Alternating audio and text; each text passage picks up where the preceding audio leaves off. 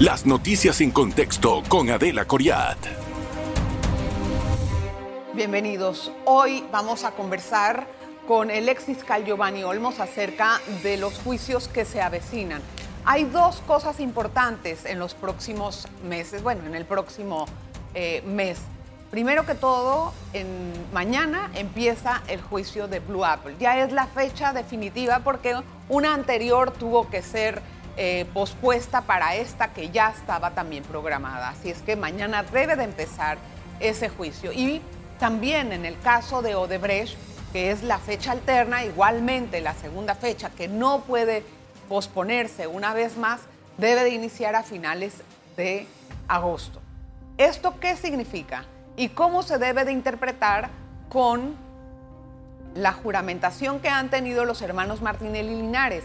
Hay un procedimiento, obviamente judicial, que se llama la ruptura procesal del caso, en el que ellos adquieren otra condición que deben de ser juzgados por la Corte, como usted lo sabe. Pero a mí me gustaría que nuestro invitado nos ayude a entender esto qué representa para el desenvolvimiento de los dos casos. Gracias, don Giovanni, bienvenido.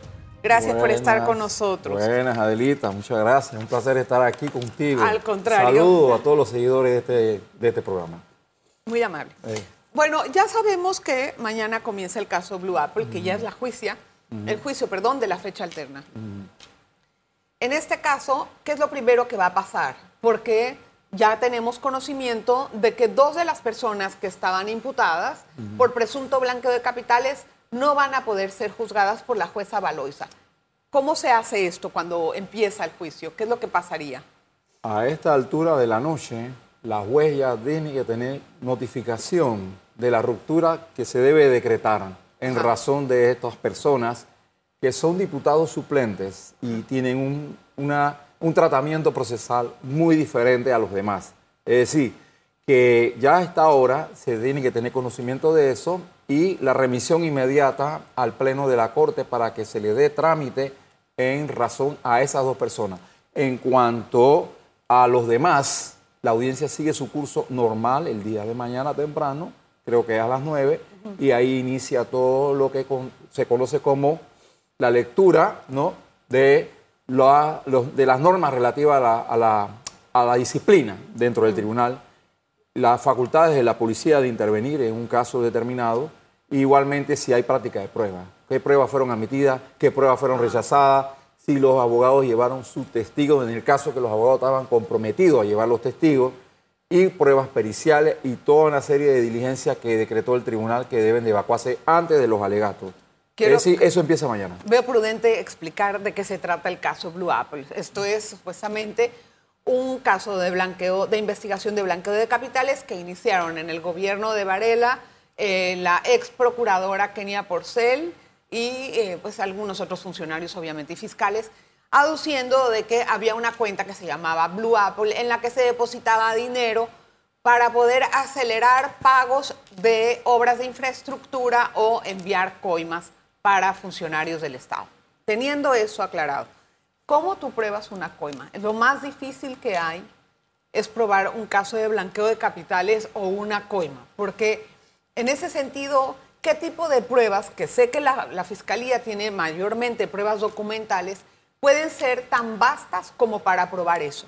Corrupción, coima, son pruebas muy difíciles de acopiar. Creo que se prueba más bien con seguimiento, vigilancia, intervenciones telefónicas, que es lo que autoriza la Corte, con un seguimiento que hace el fiscal.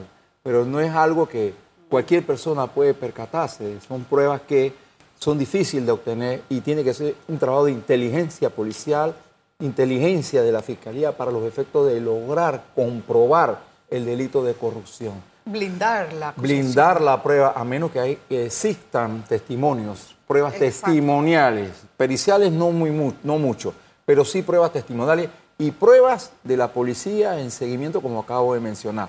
Pero no olvidemos algo, Adelita, que en este caso es blanqueo de capital. Sí el caso de corrupción lo que puede pasar es que en ese expediente de corrupción, delito contra la administración pública, se da lo que se llama la prueba trasladada. es decir, que la Fiscalía Anticorrupción, de descarga de anticorrupción, pide pruebas a la fiscalía que llevó a cabo el expediente de corrupción y lo remita, lo, perdón, lo remite, perdón, a la- al caso de blanqueo de capital. Esto para acreditar el delito precedente, que es algo que se es discute mucho en la doctrina, es necesario o no es necesario, pero sí tiene que ver algo que acredite que hay un delito precedente. Pero es que Eso ese, es importante. un debate, ese es un debate eterno que tienen los abogados. Primero yo me acuerdo que habían dicho que era imprescindible que existiera un delito precedente y en el caso, por ejemplo, de Odebrecht, que vamos a entrar más adelante, el delito precedente prescribió y así lo declararon prescrito en la audiencia pasada y siempre quedó entonces esa duda y hay quienes sostienen la tesis de que el delito de blanqueo de cap- capitales es tan autónomo que no necesita un delito precedente.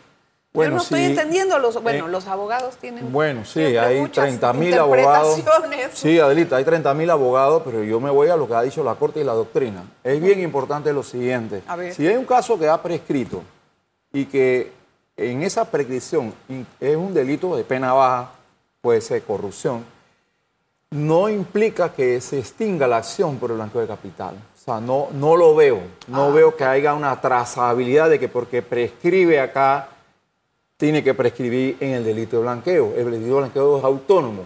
Tiene sus propios En plazos. ese caso, tiene sus propios plazos procesales de prescriptibilidad. Es decir, que es aparte. Eso sí, el fiscal se puede agarrar de elementos de ese expediente como prueba trasladada y llevarla, traspolarla y llevarla Al al expediente de blanqueo de capital. Y de ahí obtiene elementos que le pueden servir, además de probar, en cierta forma, el delito precedente, aunque esté prescrito, también le sirve para acreditar todo el movimiento de los dineros y los fondos para acreditar el blanqueo de capital. Bueno, vamos a hablar al regresar acerca de esa nube que es el Parlacén, que siempre está presente en los casos judiciales de alto perfil, es como algo como inevitable hasta cierto punto.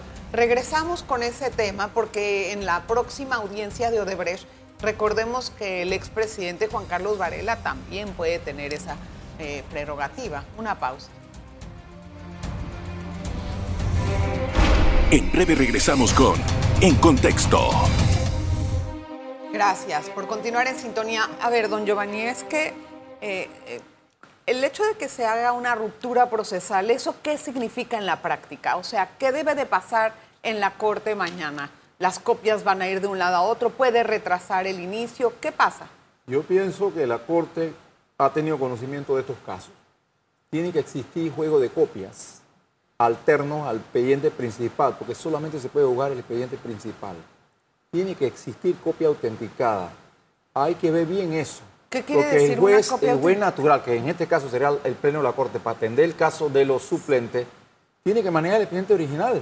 Por es eso- co- es por eso. complicado. Entonces, sí. Entonces, es bien importante cómo el tribunal, en su facultad administrativa, esta de remisión de copia o del expediente original, va a manejar el tema tan delicado. Entonces, aquí ocurre lo siguiente, ¿va?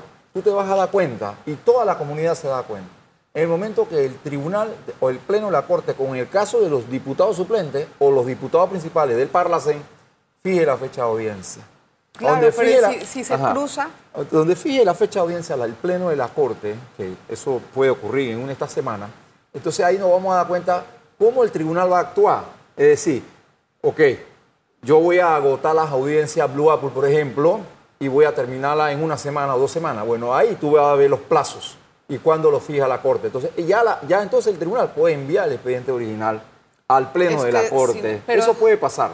Pero entonces la ruptura procesal, si se hace en el momento, ¿en ese momento se tienen que mandar las copias autenticadas o no es necesario? Eh, eh, los jueces pueden fallar con copia autenticada. El pleno de la Corte, Ah, habeas corpus, O sea que- fianza, puede fallar con copias autenticadas porque nos- cuando nosotros, cuando fuimos como fiscal, yo me quedaba con el expediente original y yo enviaba era copia autenticada, Pero usted, en el- ma- porque es inquisitivo, pero recuerda. usted se imagina hacer copias autenticadas al caso de Odebrecht. Bueno, Y ac- acá hay 300 tomos y el caso de Odebrecht tiene, tiene, debe- tiene mil, o sea, no, debe haber- de- tiene que tener ese- el soporte electrónico, primero, soporte electrónico para, para tales efectos.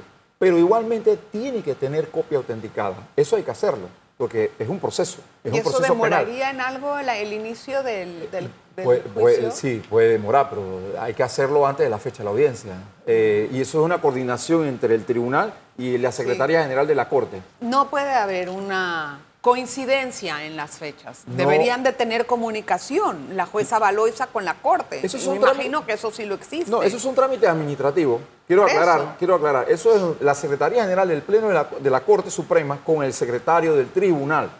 Y esa, porque yo fui, fui como secretario Claro. también. Y eso es una coordinación donde el secretario del tribunal tiene que coincidir con la fecha de la audiencia y con la fecha de audiencia del Bien. Pleno de la Corte para que no haya colisión. Ok, entonces, el ser una persona juzgada por la corte, independientemente del apellido que tenga, porque puede ser Varela el día de mañana que también quiera juramentarse antes del juicio de Odebrecht, uno nunca sabe.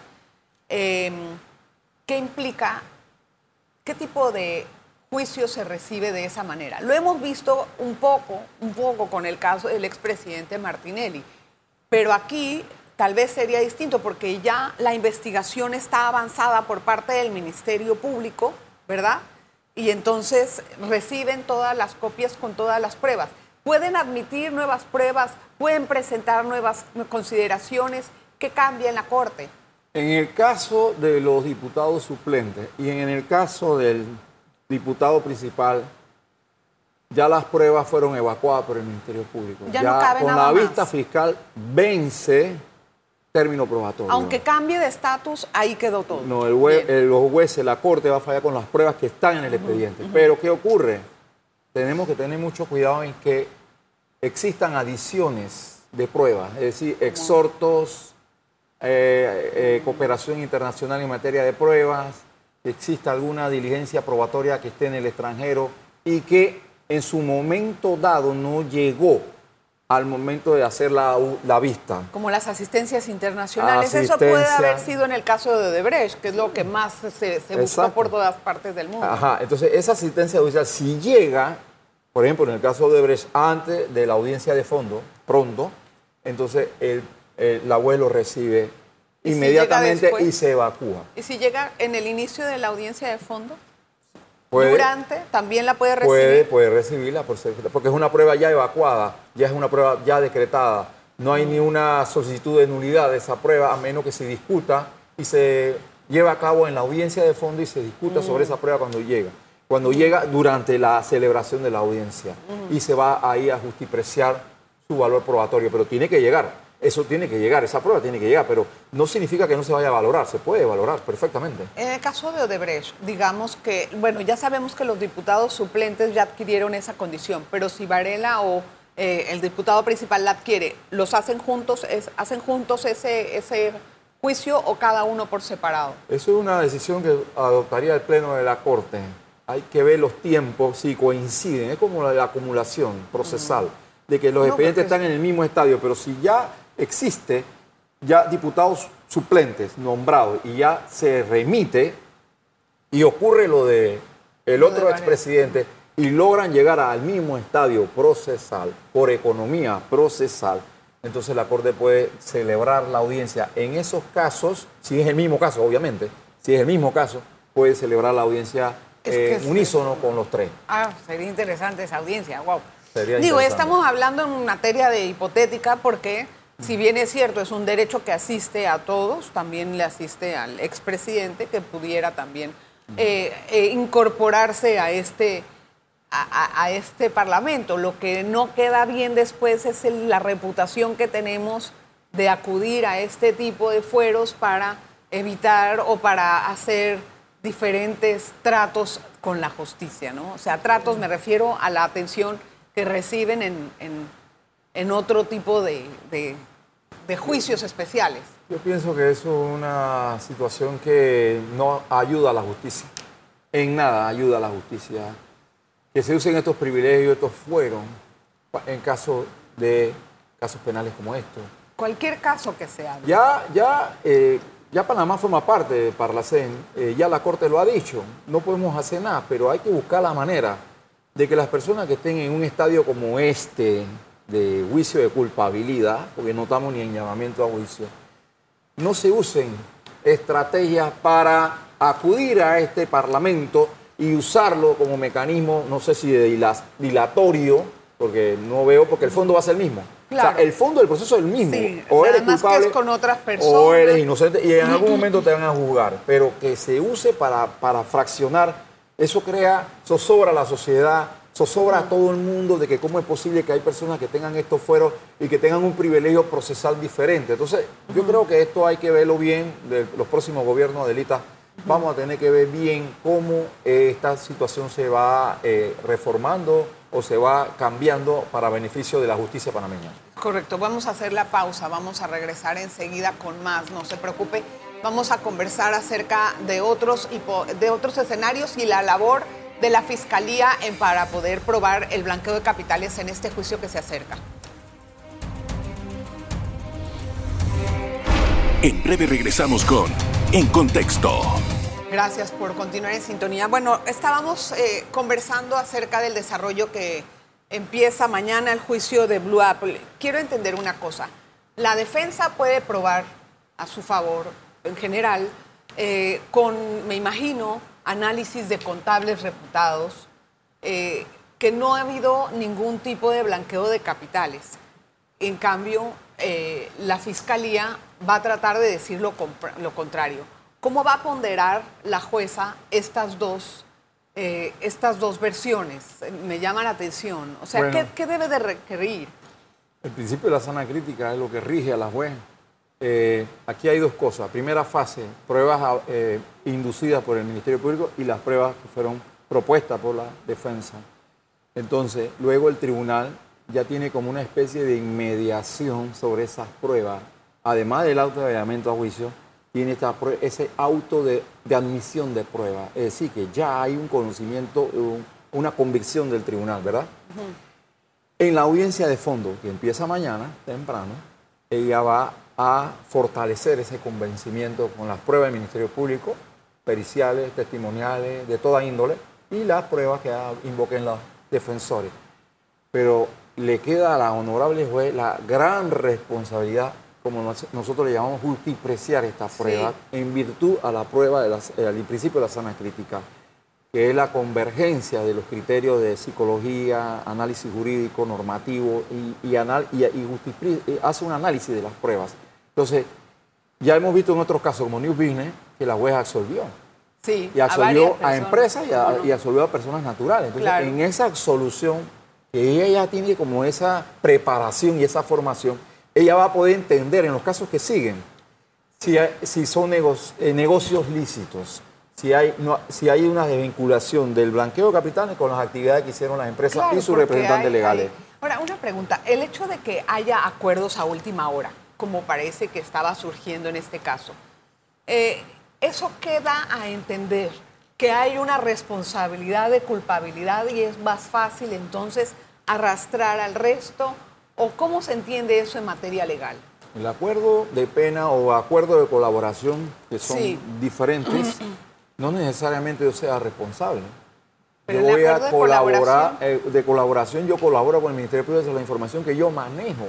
Para que a la me cual- exima de culpa. Para que me eximan de la investigación y de la responsabilidad penal. O sea, no necesariamente, puede ser a través de una declaración indagatoria y hay una, como le llamamos nosotros, una confesión calificada. Es decir, que hay una causal de no culpabilidad, de, que no hay antijuricidad, ¿me explico? Entonces, eh, ahí puede darse esa situación, pero sí también puede haber acuerdo de pena, donde yo llegué a un acuerdo con el fiscal y dije, bueno, sí, voy a colaborar, voy a confesar, pero bájame, eh, lo que me vas a pedir a mí al momento de la decisión del juez que baje, la, atempere un poco los años de prisión. Claro, pero también ese acuerdo de colaboración es hablar mal de otro que está necesariamente imputado, ¿no? Bueno, Adelita. eh, O no, digo- no digo, sé cómo es, eh, eh, obviamente, ¿no? Porque no vaya a colaborar para explicarte lo mismo que ya te he dicho en todas mis indagatorias. Bueno, ¿Y a- eso cómo se interpreta? el señalamiento a un tercero o a otra persona tiene que basarse sobre las pruebas que están en el expediente. Y el fiscal le toca evaluar si ese señalamiento tiene asidero o no tiene asidero probatorio. Si lo tiene, sería entonces un señalamiento que tiene un caudal probatorio que es asertivo en ¿Por cuanto a la no se tuvo investigación. ese, ese- ¿Por qué no se obtuvo esa colaboración, me pregunto, antes, cuando el expediente estaba en manos de la Fiscalía? Ya ahora, última, a último momento, cuando está a punto de iniciar una fase crítica, entonces hay gente que se anima a colaborar. Va, Eso, de- va a depender del estadio del probatorio en el momento de la fiscalía tuvo el expediente, va a depender de la estrategia de la defensa, va a depender de la estrategia del mismo imputado, de decir, oye, mira, ese expediente tiene estos elementos de convicción que un análisis de la jurisprudencia indican que te pueden condenar. Entonces ahí el acusado estratégicamente o el defensor va al fiscal y le dice, bueno, queremos colaborar. Pero esa colaboración no es sobre la base de lo que ya hay en el expediente, ojo. Porque yo recuerdo que Por en eso. investigaciones que yo llevaba... Pero, pero tenía eh, que haber exacto. existido antes, entonces ahora de la nada sale esa colaboración. Porque puede, puede existir otro elemento convictivo más contundente, de mayor fuerza y de mayor fortaleza que convenza al juez para que te condenen. Entonces tú vas donde el fiscal y le explica, hey, tengo ya, creo que puedo cooperar contigo. Pero hay otros que lo hacen quizás por temor. Por eso es lo que O también por tema mediático. También hay tantas cosas, hay tantas circunstancias que convergen para que la persona colabore. Sí, ¿me esa colaboración puede ser secreta o tiene que saberse, porque la defensa me imagino que querrá saber de dónde viene la información que se agrega a su imputado. Yo no estoy muy de acuerdo que los acuerdos de pena, el acuerdo de colaboración sean secretos. El abogado defensor tiene derecho a saber Claro, lo que dijo a- esa persona. Y también a, a- O sea, a repreguntar. Yo quiero saber qué va a pasar en la corte con esto, porque la verdad es preocupante. Si una persona me señala, ¿tú te imaginas que yo, Vani Olmo, señala a Delita de la comisión de un delito Sí, y y que tú no puedas contradecir esa No, prueba? eso- Eh, eh, es una cuestión que no me parece sano para el eso. proceso. Es decir, toda persona que es juzgada por un juez eh, tiene el derecho de, eh, de ver todas las pruebas y ver el contradictorio y de qué se trata esa prueba. Y puede ser una prueba ilícita. También. Claro, ¿y quién- Entonces, quién quita? el defensor, independientemente, y señores, por favor, independientemente de quién sea la persona acusada, por favor, tenemos que respetar, tenemos que respetar, no el derecho sagrado de las personas de saber qué es lo que a mí me sirve Giovanni, para que me acusen. Pero entonces, ¿cómo en este momento se encuentra la normativa judicial? ¿Queda secreto o es abierto? ¿Puede hacerse de las dos formas? ¿Qué es lo que dice la- el ya, código? ya el tribunal tiene un criterio. Ya lo vimos en News Business. Por eso, ya el pero tribunal- de todas maneras, eso, Sí, se, eso eh, se, se reclamó, Eh, ¿no? eh, se pidió, los abogados defensores pelearon esa, ese extremo y Y no, no- y no fue se- accedido. Ahora hay que ver qué dice el Tribunal Superior de Liquidación de Causas Penales. Hay que, hay que analizar. Y, y también hay que analizar qué dijeron los abogados defensores en el escrito de apelación también sobre esa parte, porque puede, eso puede ser un tema de nulidad constitucional, pero la Corte puede tener otro criterio. claro. Puede tener otro O el, criterio. o el Tribunal Superior. O el Tribunal Superior, exactamente. Primero le toca a ellos, porque ya dicen que la Corte ni siquiera está admitiendo las casaciones.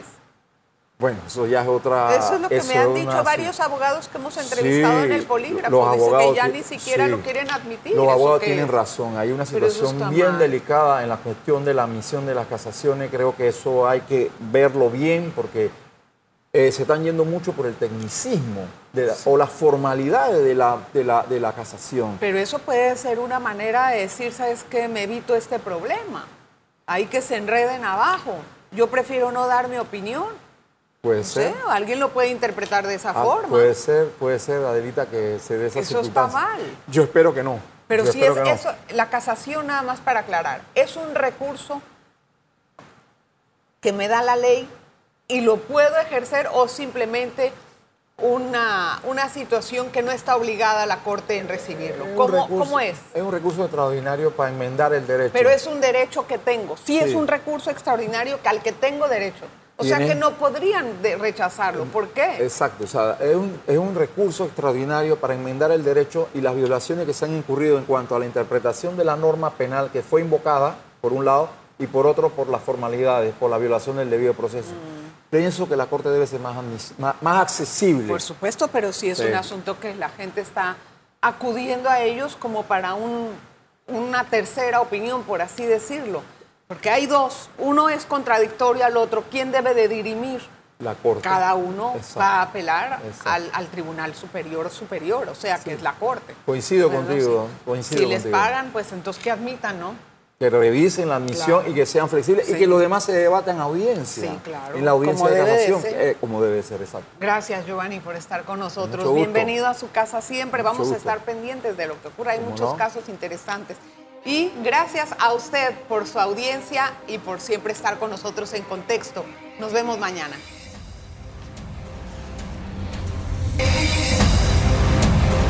Las noticias en contexto con Adela Coriat.